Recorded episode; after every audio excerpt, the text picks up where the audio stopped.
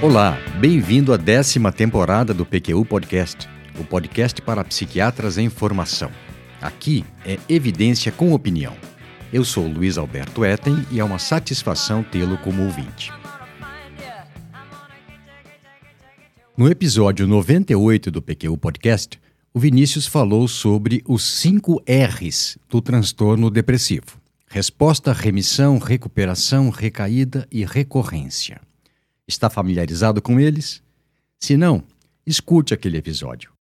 Pode ter certeza de que as informações nele contidas sempre lhe serão úteis quando diante de um paciente com depressão, de agora até o fim dos tempos. Pois bem, esse episódio aqui tem ligação direta com o 98, pois a fase de continuação do tratamento, que é o que discutiremos aqui, tem a ver com o estágio em que se encontra o quadro depressivo do paciente. Quando há remissão completa do quadro, não há necessidade de intensificação ou potencialização do tratamento, mas sim de continuação dele com vistas à prevenção de recaídas, de reaparecimento de sintomas do episódio que vinha sendo tratado. Depois de aproximadamente seis meses de remissão sustentada, há que se pensar na descontinuação do tratamento medicamentoso a não ser que esteja indicada a manutenção dele. O PQU Podcast, você que nos acompanha há tanto tempo já sabe, mas quem está chegando agora talvez não, é uma iniciativa independente realizada com recursos próprios, cujo objetivo é divulgar evidências, informações e opiniões que possam ser de interesse para o psiquiatra em formação. Se gosta desse nosso projeto, compartilhe-o com amigos e colegas. Contamos com essa divulgação para aumentar o alcance dele. Muito bem, retomando o fio da meada. Continuação e descontinuação de tratamento com antidepressivos são questões pertinentes após remissão e recuperação do episódio depressivo. Também quando esses medicamentos são utilizados no tratamento estendido de alguns transtornos de ansiedade, transtorno de pânico e de ansiedade generalizada, por exemplo, situações clínicas em que eles seriam mais corretamente chamados de ansiolíticos e antipânico, apesar de muitas vezes serem os mesmos remédios. Eles devem ser denominados de acordo com o efeito desejado, de acordo com o uso que se faz dele. Da mesma forma que o ácido acetil salicílico é antiagregante plaquetário em dose de 100 mg por dia e analgésico e antipirético em doses acima de 500 mg por dia. Então está fácil, não? Uma vez diagnosticado o quadro depressivo, de pânico ou de transtorno de ansiedade generalizado, por exemplo, optando-se pelo tratamento farmacológico, usa-se a medicação antidepressiva no caso de depressão, antipânico no caso de transtorno de pânico e ansiolítica no de transtorno de ansiedade generalizada, até a remissão completa. Continua-se o tratamento por alguns meses para se prevenir recaídas e consolidar a melhora e em casos muito graves ou em que o controle do quadro foi muito difícil, inicia-se o tratamento de manutenção, que durará anos. Naqueles em que a condição clínica permite, inicia-se a descontinuação do tratamento medicamentoso. Em princípio, sim, está fácil. Não, peraí, Breno, não acabou ainda. Na verdade, agora é que eu vou apresentar o dilema que será explorado nesse episódio. Houve um tempo em que se pensava que os antidepressivos, principalmente os de segunda e terceira geração, os inibidores seletivos de recaptura de serotonina e os duais, fossem muito seguros a longo prazo, de modo que não haveria problema em se pecar por excesso, como se diz, em dar medicação por tempo maior. Isso agora mudou.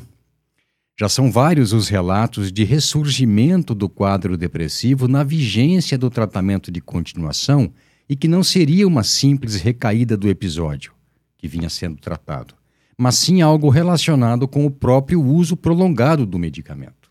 É o quê? O remédio usado para controlar o problema passa a prejudicar o paciente? Sim, mas parte disso você já sabia. Não há medicamento que não possua efeitos colaterais, que não produza efeitos adversos, a curto e médio prazos, mas também tardios. Exemplos de efeitos colaterais tardios bem conhecidos são a discinesia tardia com antipsicóticos e a nefropatia com carbonato de lítio.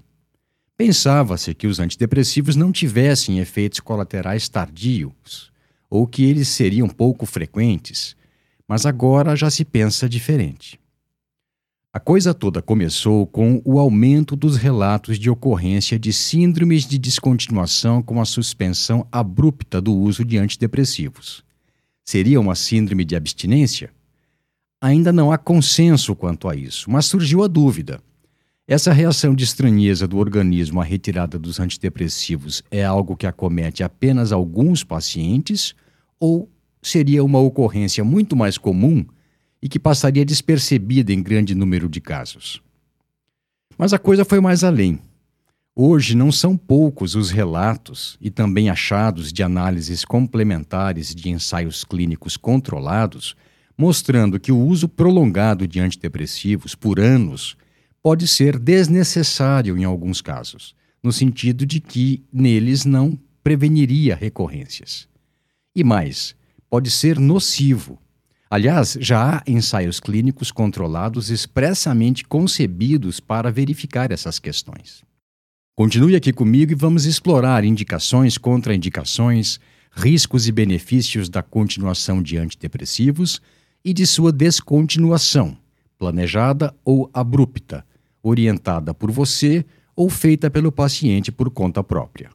Sugiro começarmos pelas indicações de fase de continuação do tratamento com antidepressivos. Que tal? Ela, sem dúvida, está indicada após remissão do primeiro episódio depressivo moderado ou grave, com vistas à recuperação completa e consolidação da melhora. Depois de seis meses de remissão sustentada, é legítimo pensar que o episódio esteja resolvido que a pessoa esteja recuperada e deve-se então pensar em descontinuação. Ela pode ser feita sem pressa e em momento de vida oportuno, mas deverá ser tentada ou ao menos abordada em conversa com o paciente que deve ser colocado a par de riscos e benefícios a partir daquele momento do tratamento. A continuação do tratamento também está indicada após controle completo de ataques de pânico em pacientes com transtorno de pânico para que ele retome a rotina com a retaguarda do medicamento. E a recomendação é de que se estenda seu uso pelos mesmos seis meses e depois seja feita a descontinuação gradual. Tudo bem até aqui? Então passemos às possibilidades de descontinuação. A mais comum é a que o paciente realiza por conta própria, abruptamente porque ficou sem o medicamento e pensou que já podia parar com ele porque estava se sentindo bem, ou após redução gradual, mas à maneira dele. O que acontece então? No primeiro caso, não é incomum que ocorra o que eu chamo de reação de estranheza do organismo à interrupção abrupta e não planejada da medicação, tanto mais intensa quanto maior a dose que o paciente utiliza.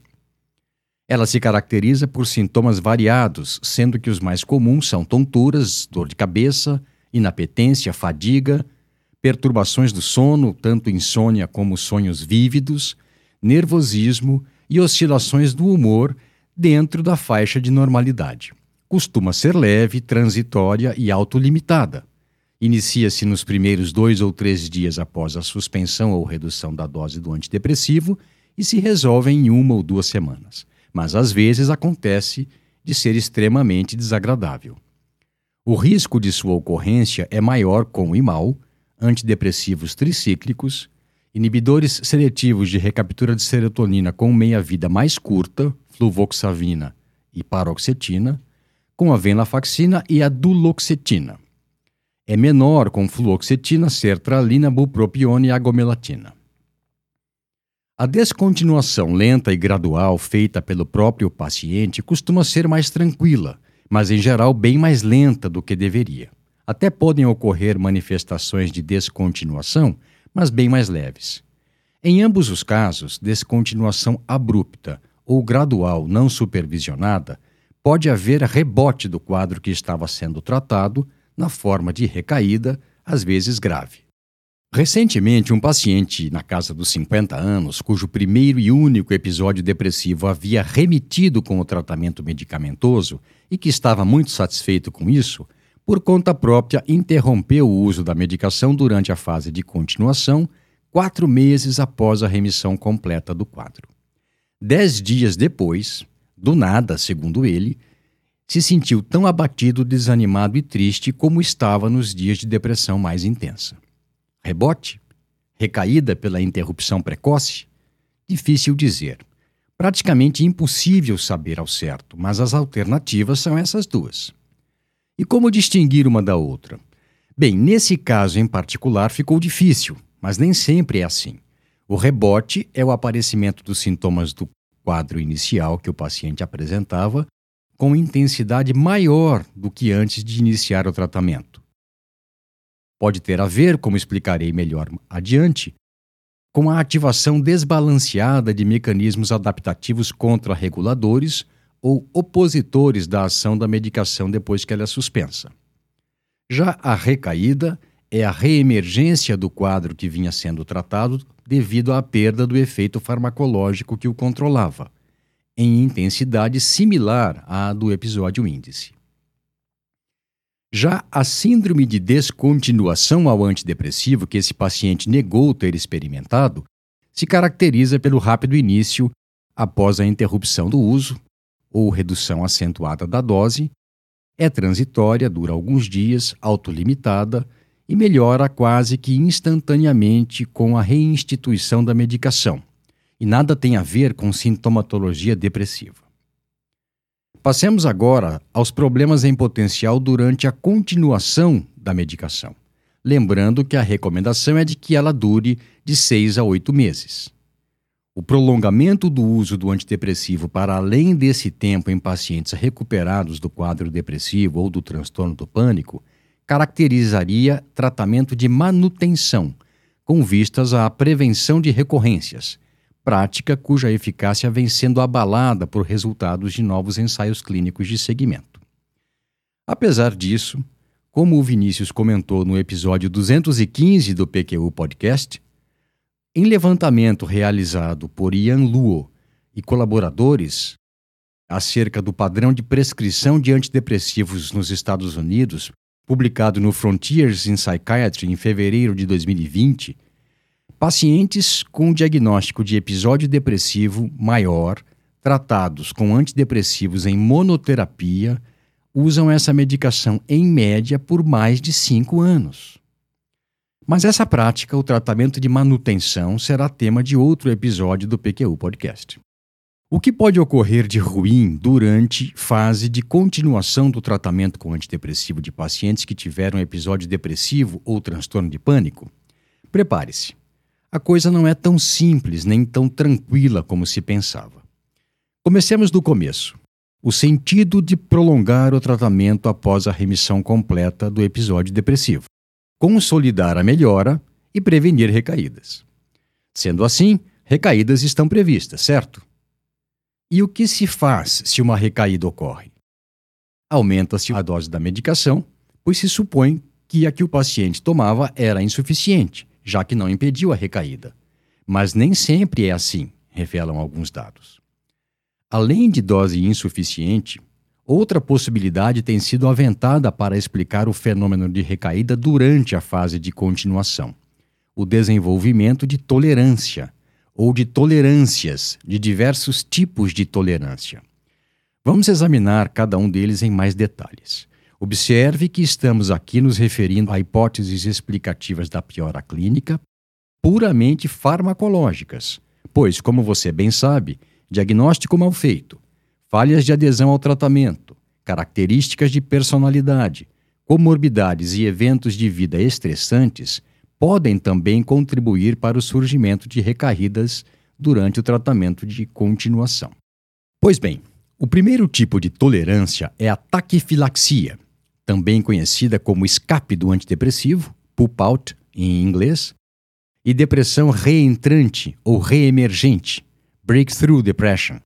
Taquifilaxia é um termo que deriva do grego taque, rápido, filax, proteção, defesa, e ia, condição, estado, ou seja, uma condição ou um estado de rápido desenvolvimento de proteção. Nesse caso, a perda de efeito terapêutico se deve a fatores farmacocinéticos, principalmente o aumento da velocidade de metabolização, que resulta em menor concentração plasmática e menor duração de efeito, farmacodinâmicos, em função do rápido desenvolvimento de contramecanismos aos efeitos da medicação, ou a somatória de ambos. A taquifilaxia a antidepressivos foi descrita pela primeira vez em 1984 pelos psiquiatras Julian Lieb e Andrew Bolter, de Connecticut, nos Estados Unidos, em artigo em que relatam série de 11 casos em que observaram esse fenômeno com imaus, cuja conclusão é a seguinte: a recaída que resulta de taquifilaxia aos antidepressivos é frequentemente tão óbvia que é difícil que não seja identificada. Há casos, no entanto, em que é menos dramática, dando a impressão de que seria causada por fatores sociais e não por questões farmacológicas. Pouco depois da entrada dos inibidores seletivos da recaptura de serotonina no mercado, surgiram também relatos de taquifilaxia com eles. Por que os autores afirmam que, na maioria dos casos, a taquifilaxia é de fácil reconhecimento? Para olhos atentos, lógico. Ora, porque a piora clínica ocorre no início da fase de continuação rapidamente na vigência da dose de antidepressivo com a qual se havia obtido remissão completa do episódio depressivo. Ela responde ao aumento da dose da mesma forma que quando se corrige dose insuficiente. A diferença, contudo, é que no caso da tolerância, ocorrerá nova recaída apesar do ajuste da dose, algo que não acontece quando se corrige dose insuficiente pois os mecanismos que fizeram com que se perdesse o controle inicialmente obtido ainda estão em marcha. Nesses casos, o que se observa no segmento é agravamento progressivo do quadro, aumento de efeitos colaterais e, em alguns casos, o início de refratariedade ao tratamento medicamentoso. Outro tipo de tolerância é a denominada opositora, em que a resposta do organismo aos efeitos iniciais do antidepressivo inicialmente suplantada pelo uso regular da medicação por 15 ou 20 dias, volta a preponderar sobre o efeito da medicação depois de período de uso mais longo. Ficou confuso? Eu vou explicar melhor. Desde já que fique claro que estamos falando de uma tolerância farmacodinâmica, ou seja, resultante de adaptações e reações neurobiológicas ao uso prolongado da medicação. Vamos lá, começando do básico. Já se perguntou por que o efeito terapêutico de um antidepressivo ou antipânico demora para se manifestar se seu efeito farmacológico se inicia poucos minutos após a ingestão? Colocando de outra forma, por que a latência entre início do uso do medicamento e resposta clínica? Já há algum tempo se sabe esse porquê. Imediatamente após o início de ação do antidepressivo, o organismo tenta conter as alterações que ele promove, tenta neutralizá-las e, ao longo das semanas seguintes, há uma espécie de negociação entre as partes e se atinge estado de equilíbrio, no qual predomina o efeito da medicação. Com o passar do tempo, entretanto, ocorrem modificações em nível de receptores pré pós-sinápticos mudanças nos mecanismos de transdução de sinal de receptores pós-sinápticos, de vias de condução de sinal intracelulares e até moleculares, presume-se, e mesmo de arquitetura neuronal, que prevalecem sobre o que havia sido acordado naquele segundo momento em que se obteve o estado de equilíbrio, e as regras mudam. Segundo o modelo de tolerância opositora, extensamente estudado por Giovanni Fava, o tratamento continuado com antidepressivo recrutaria processos que se oporiam aos efeitos iniciais do medicamento, fazendo com que houvesse perda de sua eficácia durante as fases de continuação e de manutenção do tratamento. Mas não só. Também o surgimento de efeitos colaterais somente após certo tempo de tratamento e a persistência de manifestações de abstinência, tanto clínicas quanto cognitivas, por longo tempo após a suspensão da medicação e que não melhoram com sua reintrodução.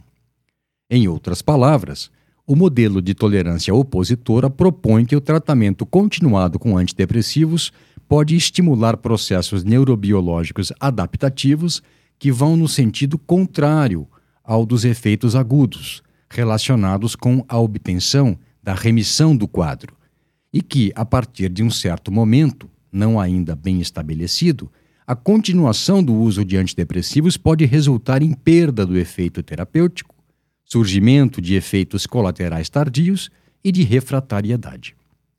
Além disso, explica sintomas de abstinência, notadamente cognitivos, transtorno persistente pós-abstinência e resistência frente à reinstituição do mesmo tratamento que vinha sendo feito.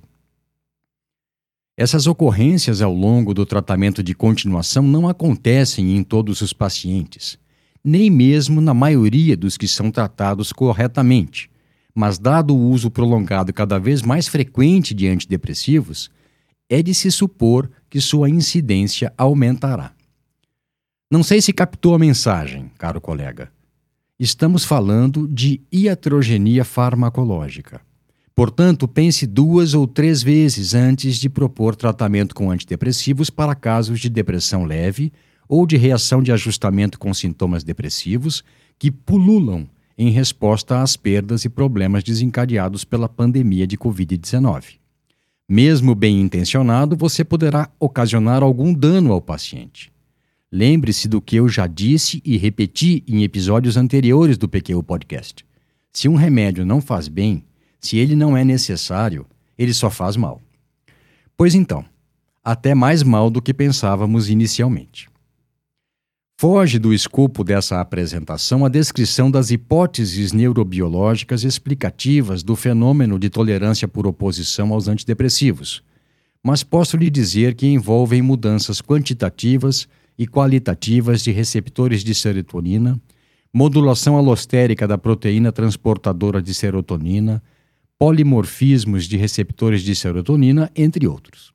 Se tiver interesse nesse tema, eu recomendo a leitura de revisão feita por Giovanni Fava, publicada em 2020, cuja referência completa você encontrará na aba desse episódio em nosso site www.pqpodcast.com.br.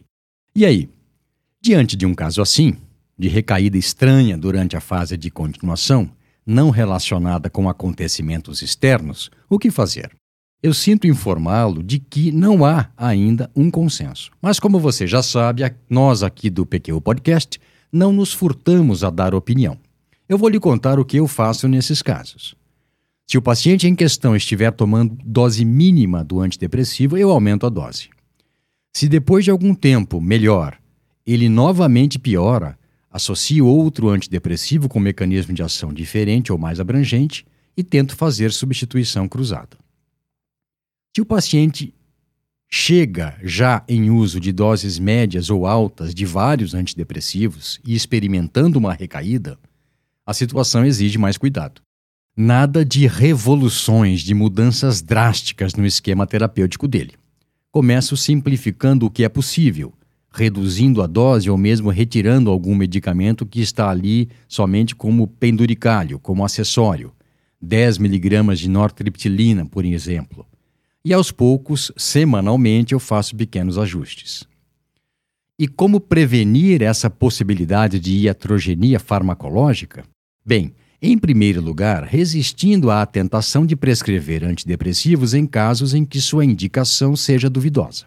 E, para não deixar o paciente sem assistência, dispor-se a acompanhá-lo mais de perto ou recomendar que ele procure assistência psicológica se ainda não o fez. Tem surgido na literatura a respeito de tratamento de continuação manutenção de transtornos mentais o que se denomina tratamento sequencial, um novo nome para uma prática já recomendada há tempos, a terapia combinada, a associação de psicoterapia e farmacoterapia. Nesse modelo sequencial, ela é descrita como abordagem intensiva em dois estágios, no qual uma modalidade de tratamento, a psicoterapia, por exemplo, é empregada para melhorar sintomas que a outra, no caso a farmacoterapia, não afetou, e vice-versa. Eu incluí nas referências desse episódio um artigo excelente de revisão crítica sobre esse modelo de atendimento, realizada por Jenny Guidi e colaboradores, publicada no American Journal of Psychiatry em 2016. E com isso, encerro esse episódio do PQU Podcast em que apresentei questões importantes, algumas das quais ainda em aberto, sobre a continuação e a descontinuação de antidepressivos após a remissão do episódio índice. Se levar consigo as principais mensagens nele contidas, já me dou por satisfeito. Primeira, pense bem antes de começar um tratamento com antidepressivo. Pacientes com quadros leves de depressão podem não precisar deles para melhorar, mas, se melhorarem, muito provavelmente tomarão a medicação por alguns meses e poderiam ser poupados disso.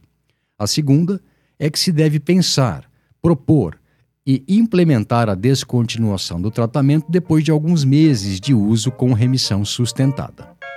E isso porque, como vimos, se o uso de antidepressivos por muito tempo pode ser nocivo mesmo quando indicado, imagine quando feito sem necessidade. Um abraço e até a próxima.